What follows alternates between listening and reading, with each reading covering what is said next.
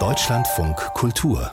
Buchkritik und heute schauen wir in den neuen Roman des schottischen Autors Douglas Stewart, der vor drei Jahren über Nacht berühmt wurde, als er mit seinem Erstling Shaggy Bane prompt den Booker-Preis gewann, den bedeutendsten britischen Buchpreis. Douglas Stewart geht schon auf die 50 zu, er war im Hauptberuf erfolgreicher Modedesigner in New York.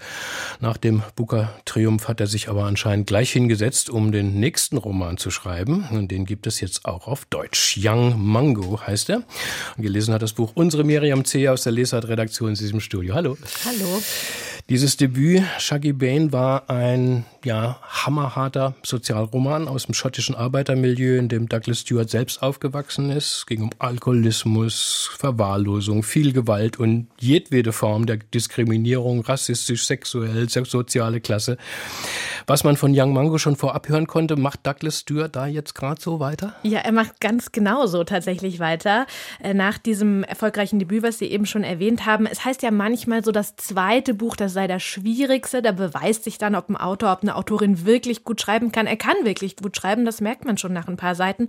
Aber ansonsten macht Stuart wirklich so, es kommt einem so vor, als hätte er das Volksrezept äh, jetzt hier also nochmal noch mal bedient. Young Mango spielt also wieder in den Arbeitervierteln im Osten von Glasgow äh, Ende des 20. Jahrhunderts. Es gibt wieder eine junge Hauptfigur, ein junger Mann, Mango oder eben Mungo, wenn wir es deutsch aussprechen wollen, der entdeckt seine Homosexualität, der leidet unter der alkoholkranken Mutter, leidet unter der Gewalt, die in diesem Milieu herrscht, Gewalt gegen Katholiken gegen Schwule, gegen Frauen. Also da bleibt Douglas Stewart seinen Themen auf jeden Fall sehr treu. Mhm. Also das Setting ist eigentlich dann genau dasselbe. Also auch äh, mhm. Mango hat eine alkoholkranke Mutter. Ja, ist wirklich ganz genau. Ja, auch solche Details. Ja, ja. Was ist er denn für ein Typ? Es ist eine Figur, ähm, der man erstmal sehr nahe kommt beim Lesen. Also aus Mangos Sicht erzählt Stuart diesen ganzen Roman und als Leserin, man leidet so wirklich mit diesem Mungo. Also der hat so eine fast biblische Duldsamkeit manchmal, wo er dann die ganzen Demütigungen, die Gewalt erträgt. Mungo ist ein Teenager, 15 Jahre alt, ein außerordentlich äh, schöner Junge. Es heißt im äh, Roman, er hätte eine Haut so sahnig, dass man am liebsten den Löffel hineingesteckt hätte. Und ähm, damit ist Mungo dann ganz anders als sein älterer Bruder, der ist Anführer der Proddy Boys, der Protestantengang, die Jagd macht auf Katholiken und auf Schwule. Und die Katastrophe, auf die dieser ganze, auf die dieser ganze Roman dann zusteuert, die ist dann schon absehbar, als sich dann eben Mungo in seinen Nachbarn verliebt. James, der ist eben nicht nur ein junger Mann, sondern auch Katholik. Und Douglas Stewart erzählt es dann alles auf zwei Zeitebenen. Wir lesen dann rückblickend von dieser Liebesgeschichte zwischen diesen beiden Teenagern, die sich so langsam anbahnt. Und auf einer anderen Zeitebene lesen wir schon von den Konsequenzen, die diese Liebesgeschichte hat. Also Mungo muss dann ähm, als Strafe mit so zwei kriminellen Bekannten von der Mutter auf so einen Campingtrip fahren. Der soll so einen echten Mann aus ihm machen und der endet absolut grausam, katastrophal.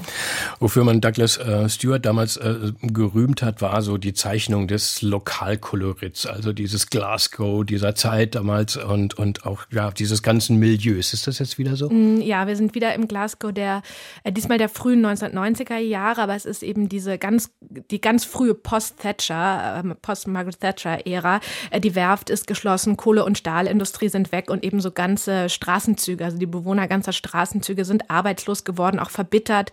Es gibt zum Beispiel einen prügelnden Nachbarn, der dann betrunken seine Frau schlägt, was Mungo so mitbekommt. Oder auch eben Mungos Mutter selbst ist alkoholkrank und wenn sie betrunken wird, dann wird sie so zu einer Art Monster, die die Kinder dann auch nicht mehr Ma nennen, sondern die nennen sie dann äh, Tatty Boggle, wenn sie betrunken ist ist, ein schottisches Wort für Vogelscheuche, ähm, das auch so viel Zeit tatsächlich hier so im Schottischen gelassen hat und ähm, äh, genau tatsächlich auch ansonsten diesen, diesen schottischen Dialekt so ein bisschen, ich finde auch ganz gut so ins, ins Deutsche ein bisschen mhm. nachgeahmt übertragen hat. Douglas Stewart hat den Booker-Preis auch für seinen Stil bekommen, diese so harte und, und dann doch wieder poetische Sprache. Mhm. Sie haben uns jetzt schon dieses Sahne-Zitat ja, äh, ja. Äh, zitiert, äh, Miriam.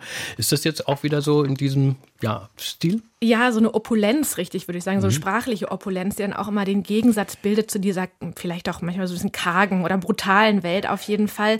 Das macht schon so auch einen Reiz von diesem Stil aus. Also der erste Kuss zwischen Mungo und James, das ist dann zum Beispiel, der ist dann zum Beispiel wie heiß gebutterter Toast, wenn man am Verhungern war. Ähm, und äh, an vielen Stellen finde ich passt diese sprachliche Üppigkeit auch zu. Stuart hat ja so einen Hang zum melodramatischen auch, ja. Diese Liebesgeschichte ist so ein bisschen melodramatisch oder es gibt gibt auch so einen fast märchenhaften Bildungsaufstieg von äh, Mungos Schwester, die besonders genial ist, es an die Universität schafft.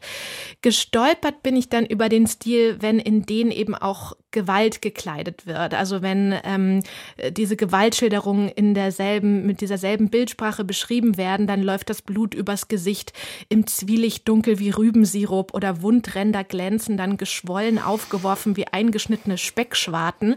Also das ist dann auch an der Stelle so ein bisschen dick aufgetragen. Mhm. Ich habe damals Shaggy Bane auch gleich gelesen, fand ihn super, äh, den Roman in seiner Kompromiss- und Trostlosigkeit auch. Irgendwann wurde es mir aber, kann ich mich erinnern, auch irgendwann mal so ein bisschen zu viel. Also immer mhm. nur saufen und draufhauen und die anderen dissen. Ich bin mir ehrlich gesagt nicht sicher, ob ich mir die Packung jetzt nochmal geben soll. Ja, ich bin mir auch nicht sicher, ob sich Douglas Stewart tatsächlich mit so einem ähnlichen zweiten Roman den Gefallen getan hat. Also der Autor, ähm, der kann schon schreiben, aber jetzt neben dieser stilistischen Kritik, die ich, äh, die ich jetzt schon, über die ich jetzt schon so gesprochen habe, muss man auch sagen, an manchen Stellen muss er den Plot so ein bisschen am Nasenring äh, äh, ziehen. Ähm, und äh, wirklich diesen, diesen Vorgängerroman, den kann er nicht so ganz, diesen gefeierten Vorgängerroman kann er nicht so ganz reproduzieren. Ich glaube, für Fans von Shaggy Bane ist das eine gute Lektüre, so ein solider Spin-off, würde ich mhm. sagen. Ähm, aber als Autor hat er sich hier mit diesem Buch, glaube ich, nicht entwickelt.